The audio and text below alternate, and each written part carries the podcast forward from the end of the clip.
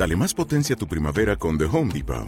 Obtén una potencia similar a la de la gasolina para podar, recortar y soplar con el sistema OnePlus de 18 voltios de Ryobi desde solo 89 dólares. Potencia para podar un tercio de un acre con una carga. Potencia para recortar el césped que dura hasta dos horas.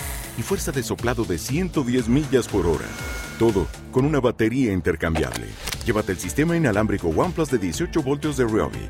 Solo en The Home Depot. Haces más. Logras más. Hola, bienvenidos. Las actitudes que no nos ayudan en nuestra vida. De eso te vamos a hablar hoy desde la perspectiva de la psicoterapia de Carl Gustav Jung y el cuarto camino de Gurdjieff. Los sistemas de psicología transpersonal que enseñamos en la Escuela de Psicología y Filosofía Aztlán de Conocimiento Unificado, cuyo director es el profesor León Azulay. Bienvenidos entonces al escarabajo de oro de la Escuela de Psicología y Filosofía Aztlán. Hoy, las actitudes que no nos ayudan en nuestra vida. Ya empezamos.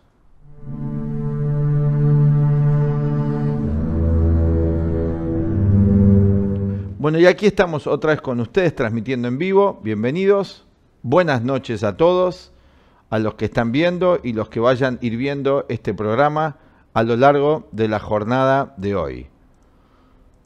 Bueno, un tema importante, ¿no es así? Las actitudes que no nos ayudan. Y para esto vamos a elegir una conferencia, un ensayo que preparamos a partir de una conferencia que diera Carl Gustav Jung alrededor del año 1935 en la ciudad de Tavistock, en Inglaterra. Viajaba él a menudo a muchos países de Europa, Carl Gustav Jung, el gran psicólogo suizo, vamos a ponerlo aquí en pantalla, esta es una foto de Jung ya de mayor, a enseñar su psicología, a difundir su psicología. Tres grandes padres tenemos en la psicología occidental, uno es Carl Gustav Jung, el otro es Sigmund Freud y el otro es Alfredo Adler. De ellos tres, su influencia fue muy importante a lo largo del siglo XX en todas las teorías como mm, el tronco de un árbol y las ramas, son todas las teorías que hoy encontramos.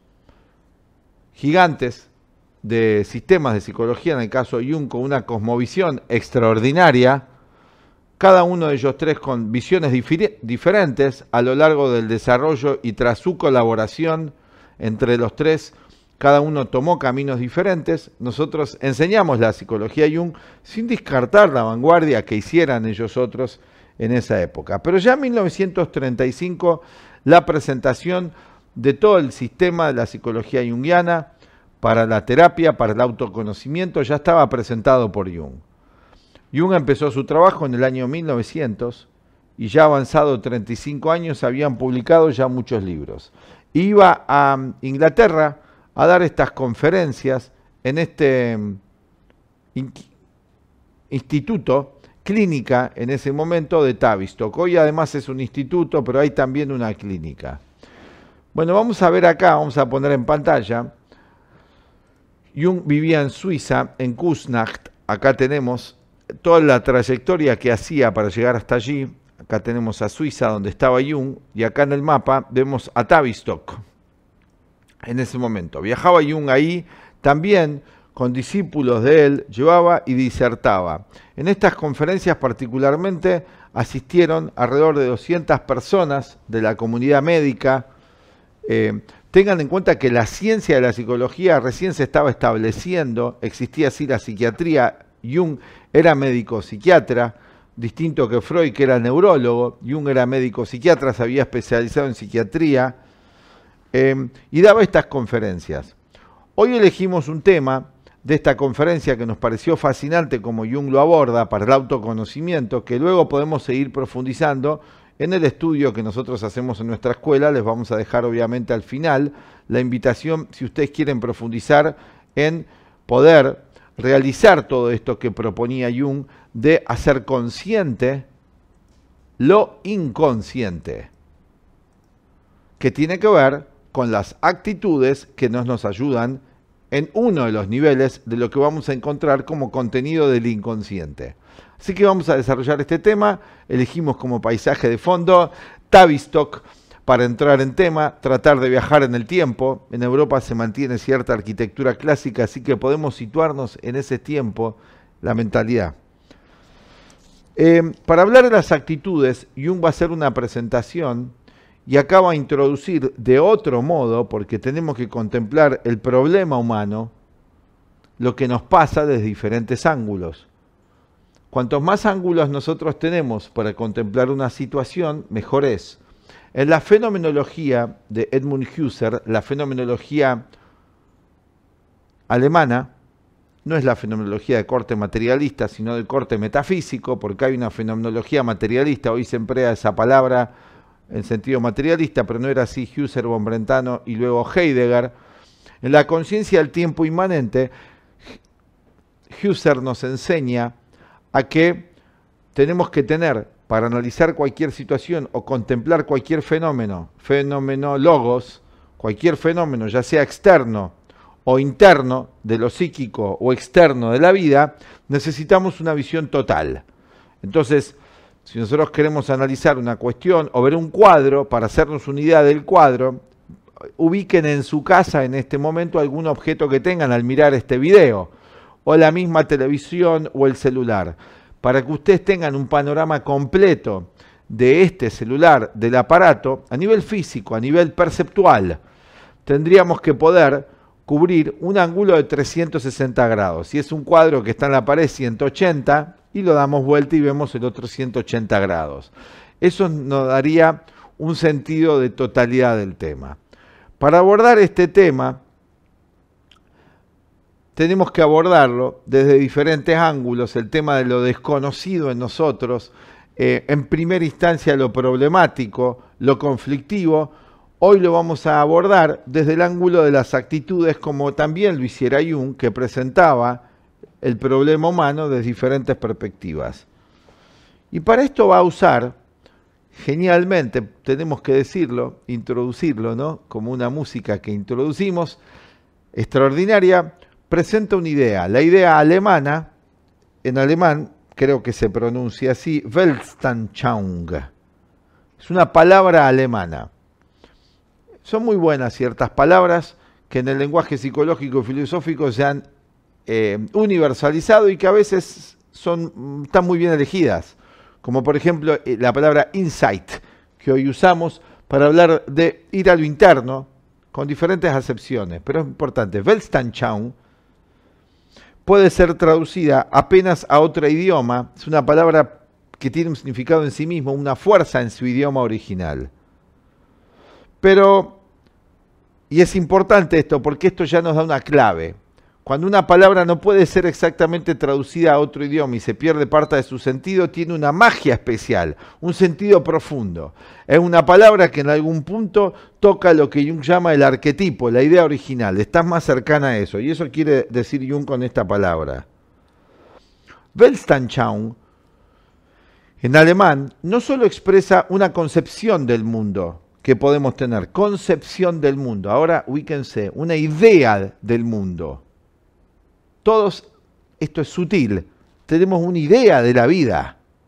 Ustedes, su vecino, su esposa, su esposo, su amigo, su amiga, va hacia el mundo ya con una idea del mundo. También significa la manera en que uno contempla el mundo. Es las dos cosas a la vez. Es lo que está detrás de todo lo que pienso, siento y hago, Weltanschauung, cosmovisión, lo que está detrás, o sea, lo que está en el inconsciente de todo lo que pienso, siento y hago, que no conozco, que me mueve, o ustedes en este momento saben totalmente por qué se sienten, piensan y están como están en este momento. Si somos humildes tenemos que reconocer que no. Un poco sí, podemos suponer, pero muchas cosas que nos están pasando constantemente y analicen un día de su vida, todo ese movimiento interno en ustedes es su mundo, que no es igual que el mundo del vecino, igual del mundo del otro. Tiene muchas similitudes, claro que sí, pero no es idénticamente igual. Ese es su Weltanschauung. Y además, su cosmovisión. Y además, implica también, al haber un trasfondo, un piso del cual parto, una forma de cómo voy a percibir. Sutil. Es como si hubiese en nosotros una música que se está interpretando en el trasfondo de la conciencia, en lo inconsciente todo el tiempo, que va marcando tonos. Ustedes pueden observar en ustedes, si se observan en un segundo, que hay tonos emocionales y climas psicológicos. Nuestro director eh, usa la palabra climas psicológicos. Me parece también muy buena, parecida a Weltanschauung en un nivel. El clima en el que me encuentro. Ustedes salen a la calle, salimos a la calle y ya hay un clima y nosotros entramos en eso, que ya está ahí. Asimismo, ya apenas nos despertamos a la mañana, tenemos un clima interno, una Weltanschauung. Y esto va a determinar cómo luego vamos a percibir todo. Ustedes pueden ver que ese clima tiene variaciones y colores, lo cual hace que a veces estemos en ciertos estados de ánimo y otras veces en otros. Todo esto es autónomo en su movimiento en la mayoría del tiempo de nuestros días y nuestra vida. A la palabra filosofía le ocurre algo parecido, solo que limitado a lo intelectual, mientras que la palabra Weltanschauung, cosmovisión, sería la traducción literal, visión del orden, abarca toda clase de actitudes frente al mundo. Por eso vamos a hablar de las actitudes que no nos ayudan, que están en el trasfondo y que han quedado grabadas en nosotros incluidas las filosóficas. Así pues existen cosmovisiones estéticas, religiosas, idealistas, románticas o prácticas, por nombrar solo algunas de las posibles. En este sentido, el concepto de cosmovisión tiene mucho en común con el de actitud. Actitud tiene que ver con acto. Actitud es acto, acción. De ahí que se pueda describir la cosmovisión como una actitud formulada conceptualmente. Vamos a ir analizando esta cuestión porque acá lo que queremos ir es que hay actitudes que no nos ayudan y perjudican en nuestra vida y que parten de una cosmovisión limitada, llena de prejuicios. O sea, una visión inconsciente que configura creencias, formas de pensar y sentir en nosotros que no nos ayudan y que en gran medida están determinadas por el espíritu de la época, por lo que hay en el ambiente, desde el momento que nacimos. Apenas respiramos, un día mi maestro me dice, el filósofo Lona Zulay, desde que el bebé da el primer aliento, penetra en él el condicionamiento. Y yo digo, pero ¿cómo va a penetrar en él el condicionamiento si ni sabe? No, no importa que no sepa, y sí sabe. La mente absorbe todo, es una esponja. Nuestra mente desde el momento del nacimiento ha absorbido todo lo que hay en el ambiente. De hecho, hay algo fascinante, un paréntesis, para darle un poco de color en este momento al tema, como el de hermosos colores que tenemos los árboles atrás. ¿Vieron ustedes que en los países hay tonalidades diferentes del idioma. Por ejemplo, en nuestro país, en los, porteños, los acá del puerto, tenemos una forma y un cántico, el argentino. Bastante insoportable a veces para los extranjeros, a otros les parece lindo. No importa, pero es un cántico.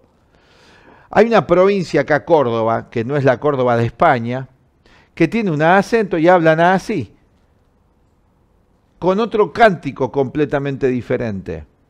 Vamos a Santa Fe y tenemos otro, salta otro. Ustedes el público español que lo está viendo también lo puede ver. Los mexicanos tienen diferentes acentos. Los colombianos no son lo mismo los colombianos de Cali que los de Bogotá. Hay sutiles diferencias.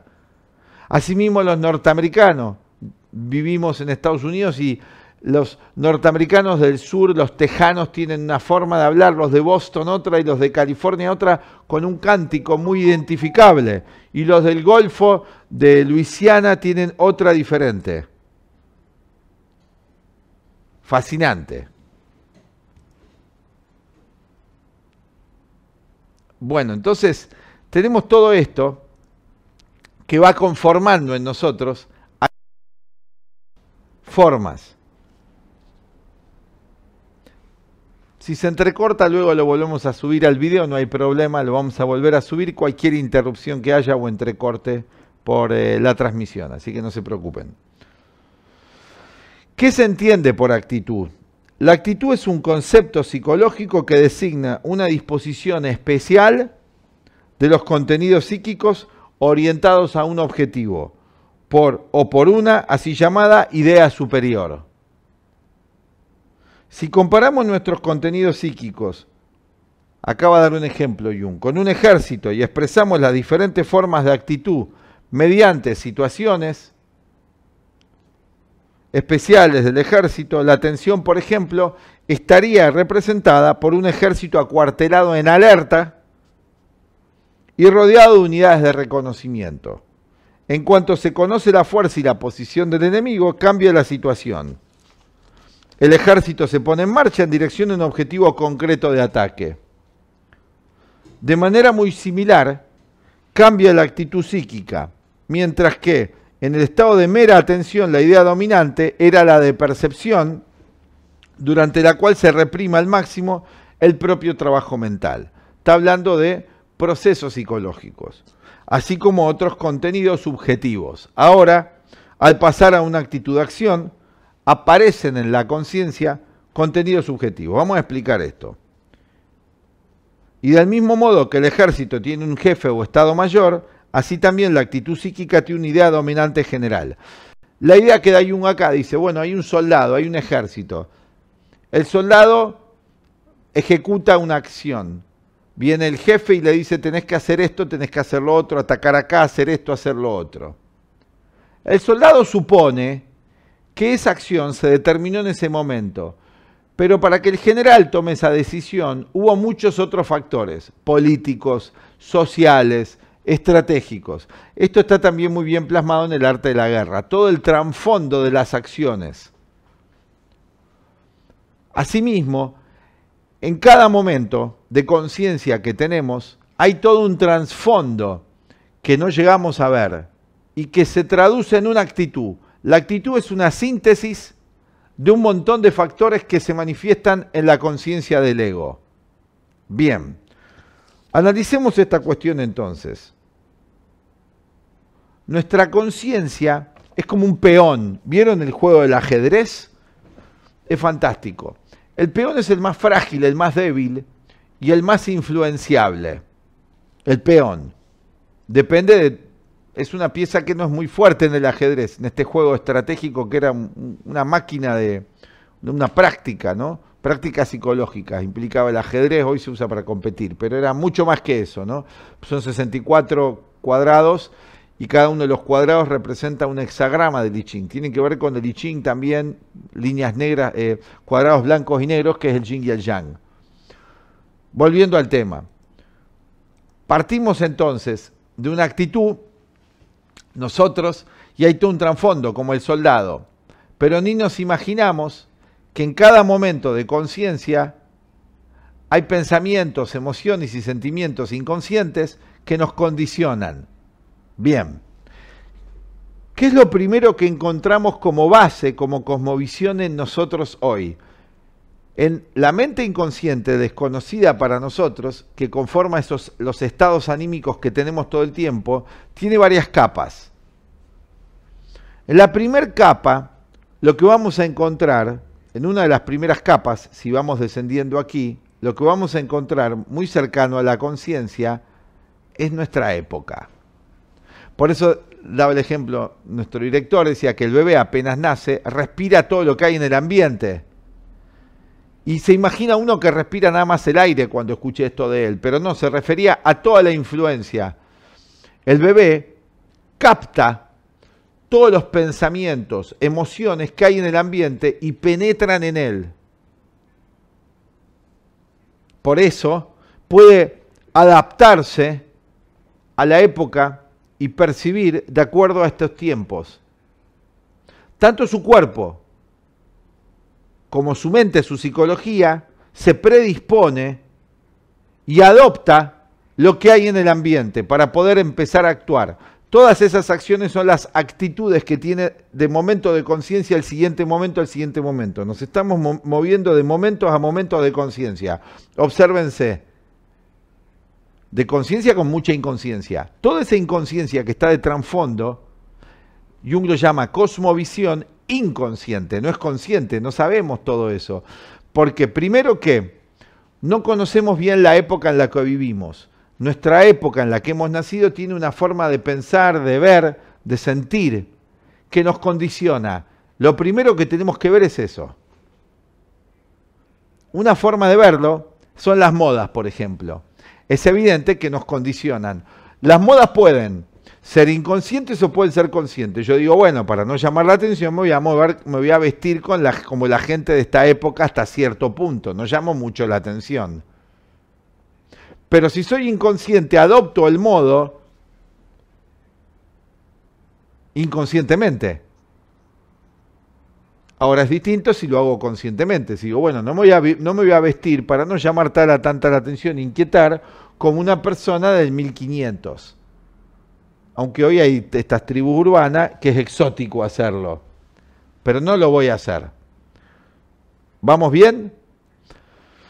Entonces hay un condicionamiento de base, una cosmovisión que tenemos, y si analizamos la cosmovisión de base de toda la gente en el siglo XXI y siglo XX es la competitividad, el materialismo, el ateísmo y el todos contra todos. Un estado de fondo, una cosmovisión muy negativa, que se transforma en acción, en actitudes, donde la competitividad, el egoísmo está de base. No va a salir nada bien con eso, eso nos perjudica, pero tenemos que verlo. No verlo en los otros, verlo en nosotros. No verlo solamente en los otros, verlo también en nosotros. Esto es muy importante.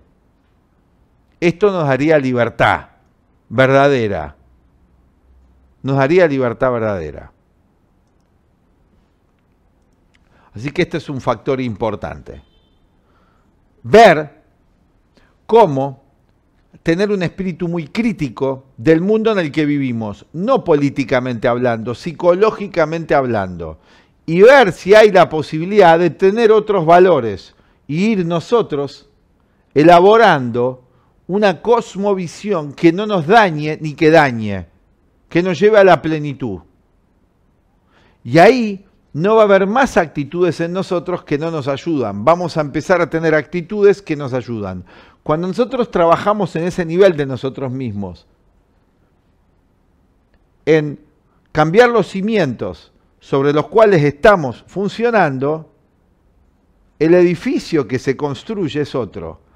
En los antiguos sistemas se llamaba esto el segundo nacimiento.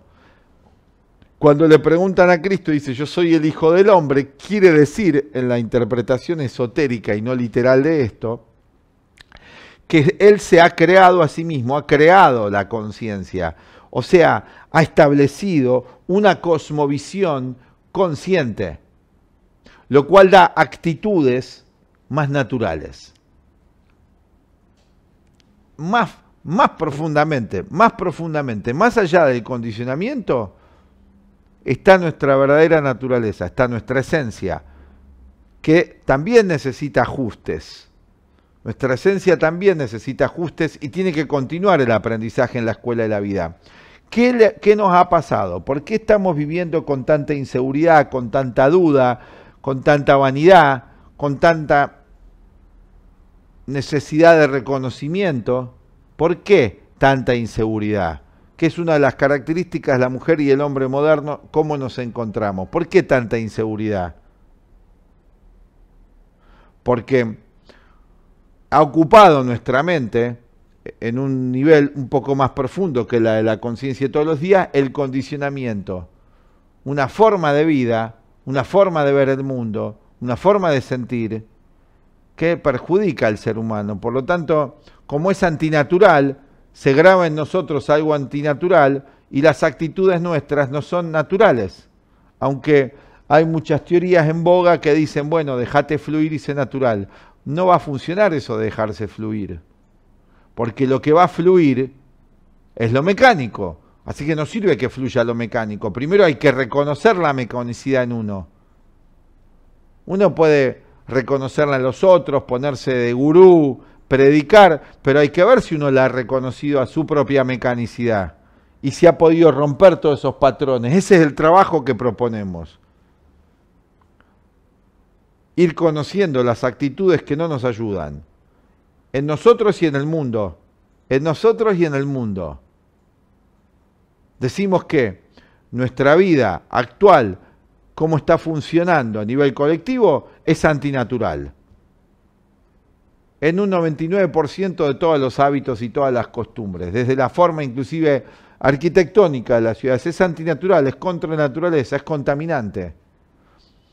Es contaminante la alimentación, es contaminante la polución en las ciudades y es contaminante lo psíquico, las formas y los hábitos. O sea, vamos a encontrar en primera instancia, como los 12 trabajos de Hércules, que tenemos que limpiar los establos de Augia. O sea, el estiércol, ¿qué sería? El estiércol que encontramos, o toda la podredumbre, en el pensamiento. Muchas opiniones, muchas ideologías que nos han metido en la cabeza y que no hemos tenido un juicio crítico para evaluarlas y hablamos y opinamos y de pequeñitos ya nos empiezan a decir usted opine para que debata. Debatir es combatir contra el ser humano. Los seres humanos tenemos que aprender a ponernos de acuerdo, basta de debatir. Tenemos que aprender a cooperar. O sea que es tóxico eso. Es competitivo. Después a nivel emocional sucede lo mismo. A nivel emocional imitamos muchas emociones negativas ya de pequeñito, de competitividad, de ser mejor. Miren cómo enfocan, hoy justamente hablaba con unos niños esto, en un grupo educativo con niños, el sentido del deporte moderno se basa en tener que competir contra otro y ser mejor que otro. Claro, muchos van a decir, Petro, que entonces estás en contra del deporte. No estoy en contra del deporte. El deporte lo inventaron la forma que nosotros practicamos bastante mal. No tiene que ver con eso los griegos, para que haya cooperación. No competición. En Grecia el deporte no era así. Era el culto a la diosa Olimpia y no era un culto a la personalidad del personaje. El otro, veía, el otro día veía uno de estos deportes y, la, persona para ganar va y daña al otro, lo lastima. ¿Qué criterio es ese? Humano. ¿Qué aprende esa persona? A mentir, a engañar haciendo eso. Bien. Y además siempre queriendo ser mejor que otro y se premia la vanidad. O sea, eso no nos ayuda. Habría otra forma de hacer deporte. ¿eh? El deporte es algo muy bueno para un nivel y una etapa de la vida, es muy sano, está muy bien, pero hoy se está funcionando mal y fomenta una actitud psicológica equivocada. En general hablo, ¿eh? aunque es importante el deporte también.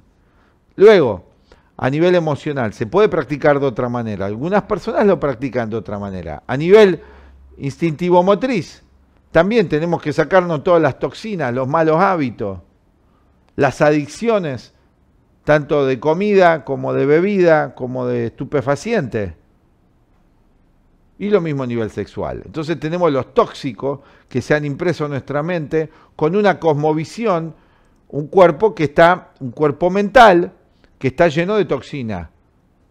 Entonces ese cuerpo mental lo tengo que ir limpiando de todo eso y establecer una nueva cosmovisión en nosotros que se basa en la armonía, en la conciencia. Bueno, de eso se trata la enseñanza que brindamos acá en la Escuela Aztlán. Así que los vamos a invitar a nuestros cursos prácticos todas las semanas. Acá le vamos a dejar la invitación. Ya estamos comenzando en enero. Esperamos que este material les haya gustado. Eh, y vamos a volver a subir las partes porque un poco se entrecortó. Así que vamos a volver a subir las partes que se han entrecortado para que lo puedan ver completo. Nos vamos despidiendo. Amigos, eh, acá les dejamos los teléfonos de contacto. Como siempre, si les ha gustado, pueden suscribirse a nuestro canal, darle clic a la campanita para recibir las notificaciones. Em, y vamos a seguir haciendo mucho más material. Y aquí les dejamos la invitación a nuestro eh, próximo curso, si ustedes están interesados en anotarse, con todo lo que contiene. Acá va la información. Hasta la próxima. Hola, desde la Escuela de Psicología y Filosofía Aztlán, con más de 56 años en la enseñanza de la psicología de Carl Gustav Jung, el cuarto camino de Gurdjieff y otros sistemas, te invitamos a nuestro curso de psicoterapia de Carl Gustav Jung y el cuarto camino de Gurdjieff, Ospensky y Nicol. Los aportes de este psicólogo suizo a la psicología moderna son realmente invalorables. En este curso ofreceremos una guía práctica para aplicar los principios junguianos en nuestra vida cotidiana. Complementariamente también vamos a aprender el sistema del cuarto camino. Este sistema propone el desarrollo armónico del ser humano sobre su aspecto físico, sobre su aspecto emocional y mental, a través de técnicas psicológicas muy precisas. Estamos en una civilización en transición, como dijera el gran psicólogo suizo Carl Gustav Jung. En este momento bisagra de la historia, estamos necesitados, muchos de nosotros, de herramientas muy precisas para ir a la raíz del conflicto y a partir de allí, con herramientas prácticas, salir como el ave fénix de las cenizas. Todos tenemos esa oportunidad. Y los principios de la psicología Jung, como los del cuarto camino Gurdjieff, ya hace más de un siglo empezaron a difundirse tanto en Occidente como en Oriente para brindarle al individuo, a la mujer y al hombre de hoy una guía eficaz para comprender la naturaleza del mundo interior en el cual en parte vivimos, que es nuestro mundo psicológico, y el mundo exterior también en el cual vivimos. Es evidente hoy para muchos de nosotros que hay una relación inmediata entre lo que pensamos y lo que sucede allí en nuestra vida. Queremos vivir una vida mejor en lo social, en lo económico, en lo afectivo, en las relaciones. Pero para eso ya se hace imprescindible para algunos empezar a ver que aquello que sucede ahí afuera es efecto de lo que sucede aquí adentro.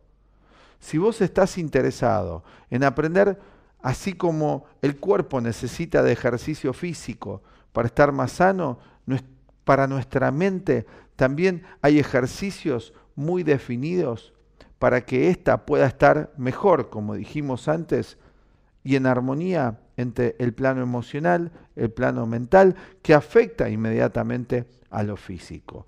Bueno, si estás interesado en aprender más sobre estos sistemas realmente profundos, realmente alternativos a lo que se está ofreciendo y desconocidos para la mayoría en profundidad, te invitamos a este curso sobre la psicoterapia de Carl Gustav Jung y el cuarto camino. Eh, vas a encontrar acá en nuestro video los teléfonos de contacto para que puedas averiguar bien más acerca de los temas que vamos a ir abordando y cómo es la dinámica del curso. Pero sí te podemos contar que el curso está estructurado en módulos de cuatro clases.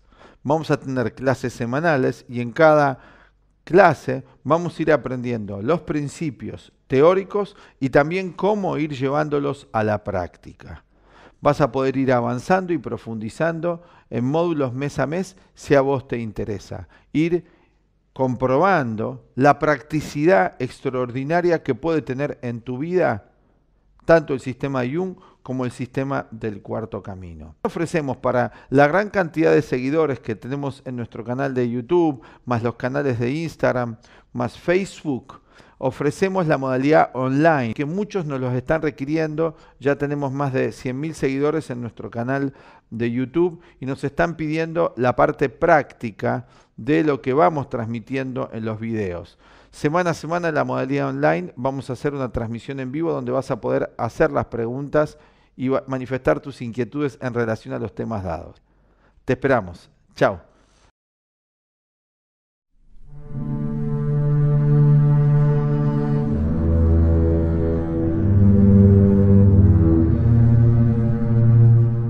Como nuevo cliente de Western Union, puedes disfrutar de una tarifa de envío de 0 dólares en tu primera transferencia internacional de dinero en línea. Envía dinero a los tuyos en casa de manera rápida, fácil y conveniente. Visita westernunion.com o descarga nuestra app hoy mismo y tu primera tarifa de envío corre por nuestra cuenta. Aplican ganancias por cambio de moneda. No disponible para tarjetas de crédito y envíos a Cuba. Servicios proporcionados por Western Union Financial Services Inc. NMLS 906983 o Western Union International Services LLS NMLS 906985.